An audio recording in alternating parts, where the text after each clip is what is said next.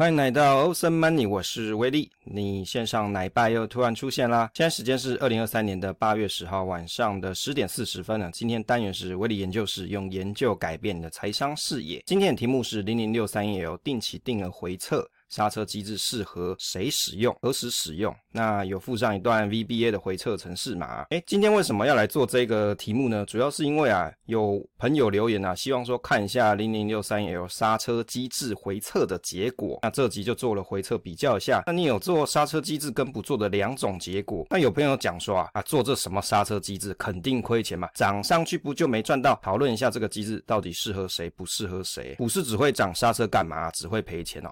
那威力在这个封面上面是这样写，大家觉得呢？首先啊，温馨提示跟免责声明啊，啊，因为如果有做这种投资研究啊，威力还是要讲一下这个内容。内容提及标的历史绩效，不代表未来走势，那受众应有独立思考之精神，研究仅供参考，勿作买卖依据。个人心得分享，非投资教学，无业配。那非证券分析师啊，要找名牌指导需求，请洽合法投顾公司。内容如有疏漏有误，请再告知。以标的发行商的公告为主。那如果播放平台有动态广告，纯属支持平台营运。那内容谨慎评估。非洗洗脑的节目，内容可能是有错误的，但是请大家培养能力啊，验算查证。首先一开始的部分啊，这个刹车停损机制。不适合谁啊？说实在的，如果你很肯定标的一定会赚钱，它走势你很有信心，那未来一定会更好，那你根本不需要这种刹车机制嘛。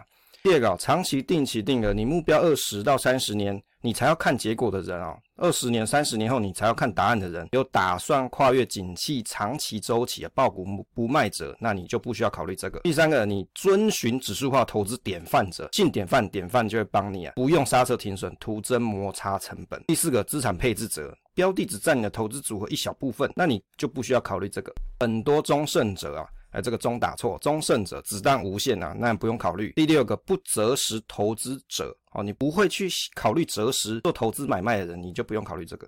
刹车机制到底适合谁啊？想投资标的，但是对于前景不明者，预留一个保护措施啊。该标的的投资在投资组合中占比比较重，那占比比较重嘛，你就必须要谨慎一些。对于风险、股价波动接受程度小者，可以承受有机会少赚，但是防止大亏钱呐。那因为每个人的承受能力不一样，你不要把自己的标准套在别人身上啊。周期投资者，刹车机制在景气周期下行的保护措施，有些朋友他是属于周期性的投机者，真正投。资者，那他的刹车机制就有机会让他在景气下行的时候达到一个保护的措施。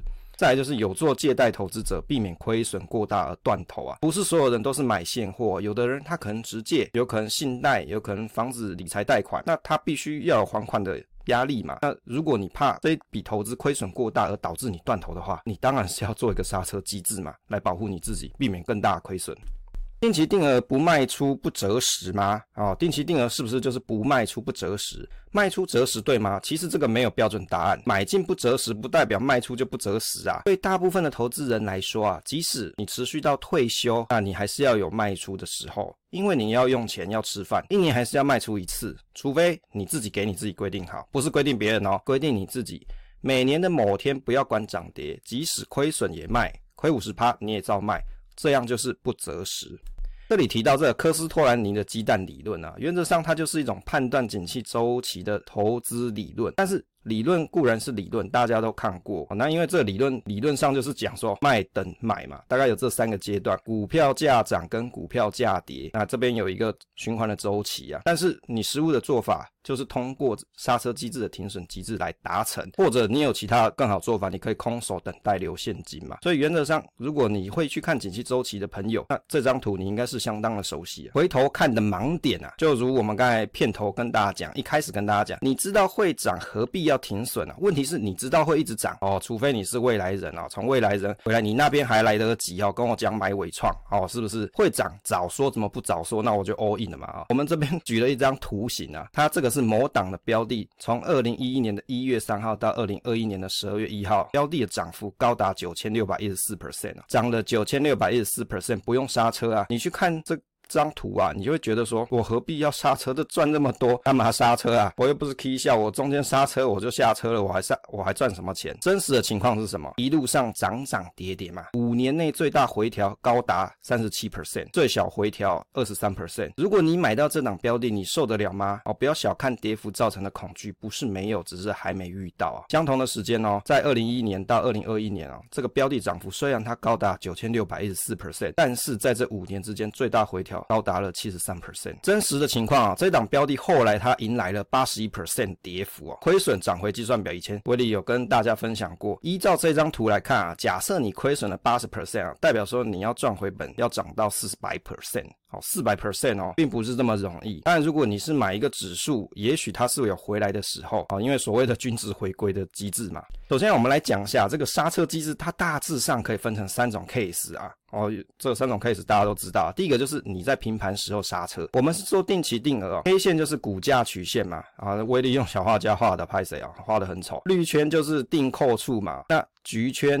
啊，橘色就是刹车线啊。也就是你在绿圈的地方啊，你持续定扣，那橘色就是所谓的你的刹车线。为什么我要讲随人而定这个刹车线？有的人说，哎，你这刹车线定什么年限？你这那可能五五天的五天线，你可能十天线你就好停损，你怎么会选年限呢？你早就赔光了。这个东西就是随人而定，你每个人的波动承受度不一样，而且你选的标的的波动也不一样。这个线没有一个标准啊，依你自己而定，你觉得哪条就是哪条。这个是刹车线是随人而定，平盘的成本其实依照这张图来看，你就会知道，其实这样子的刹车机制是容易亏的，因为你平均交易成本通常都会在这些绿圈处嘛，做一个平均，但是你在下行的阶段的时候，你很容易是亏钱的。当然，因为交易平均成本不同，亏损的程度就不不一样。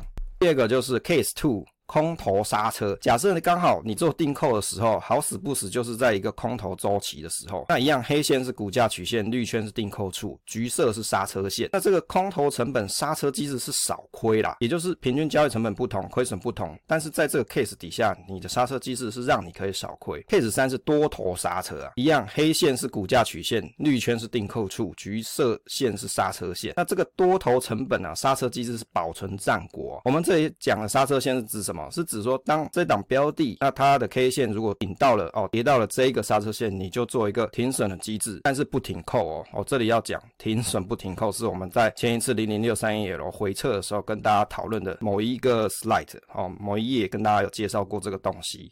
那接着呢，那威力就发挥了我的科学精神哦，来做一下零零六三一 L 回撤的情境，一样从二零一八年呢到二零二三年的八月一号，因为做这一档试算的时候是在八月一号，那每月初买入一万元，只在月初做交易，避免过度交易成本啦。当然你也可以一遇到刹车线你就卖嘛，那但是这样子会徒增很多的成本，而且计算不易。第二个，在交易日如果账上有仓。那收盘价低于季线则执行卖出啊。这里刚刚我们有提啊，这个线你要用什么线就用什么线啊。我只说我的回撤是用季线，不代表你也要用季线。你也可以用年线，你可以用半年线，你可以用三年线，随便你用什么线。第三个，已执行卖出，当月就不再做买卖。那账上没有仓位的时候，交易日收盘价低于年线可以买进。那像这个东西哦，其实它有点难算，原因是因为有时候月初的时候，它并不一定是有。交易日哦，哦，交易日不是不是每一天每个月的第一天都是交易日，并不是，是有时候也许是五号，有时候可能是七号，有时候是四号，所以不一定。那我们用这个 VBA 写一段程式去回测，那这个程式码我们会在附录的地方贴给大家参考，可以去抓出每月的第一天有收盘价日，剩下的资料大概不多啦，就用手计算一下就可以。欢迎大家自己验算。那如果你对这个试算结果有质疑，你想要发挥科学家精神哦，你可以私讯威利的 FBIG 索取计算员始档。这里呢，跟大家介绍第一次跟第二次卖出的时间点，大概是落在二零一八年的五月二号跟二零一八年的十一月十一号啊，十一月一号。那在这一次卖出呢，这一二次卖出点啊，左边是第一次，随后就遇来遇到最大跌幅是十四 percent，第二次就遇到了最大跌幅十 percent。在第三次卖出跟第四次的卖出点的时候啊，从这上面可以看到，大概是在二零二二年的五月三号。在第三次跟第四次卖出点，左边是第三次，也就是随后都是涨幅，哦，没有遇到需要刹车的时候。那也就是说，第三次之后都是涨幅啦。第四次是随后最大跌幅来到了四十 percent。那目前我们是还没到第五次的卖出点。那总结一下，做一个计算分析哦。从这里看起来啊，停损的日期就是二零一八年的五月二号。那在这一次的报酬率是负六 percent。二零一八年的十一月一号，那在这里呢，报酬率是负的十六点四七 percent。那在二零二零年的四月一号，这时候报酬率是负的十六点六五 percent。二零二二年的四月一号，报酬率是三十六点四一 percent。也就是买进没多久就遇到刹车线了，其实很容易吃损啊。这个损是亏损的损，波动不大的时期啊，停损易亏。那盘势大涨的时候，你有机会保存战果。那从那个时期开始到现在呢，八月一号收盘价计算，因为还没有遇到第五次卖出的时间点，所以账上未实现的报酬率还有三十二点五七 percent。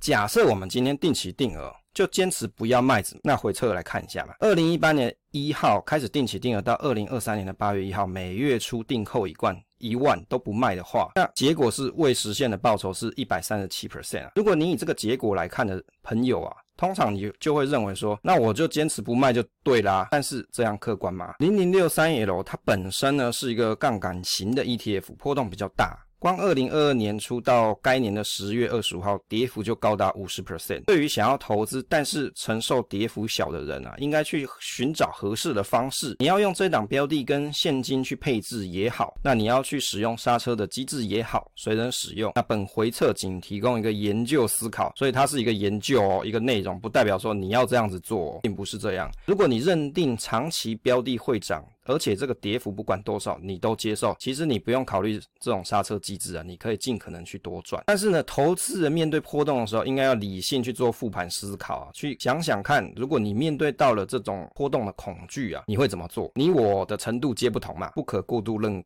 乐观啊，应该要谨慎为上啊，这是威力给大家建议啊。最后这个附录的部分啊，我们附上一段程式码，就抓出每月第一天有收盘价日啊。如果你的 Excel VBA 很强的人，你就不用看了。那这是威力所写的，也给你有兴趣想研究的朋友，你可以把这一页暂停，然后参考一下怎么去写。那你大概可以写出一样东西啊。欢迎大家自己做研究愉快啊。这集分享就到这边，分享总是单纯的快乐啊，期待下一次再见。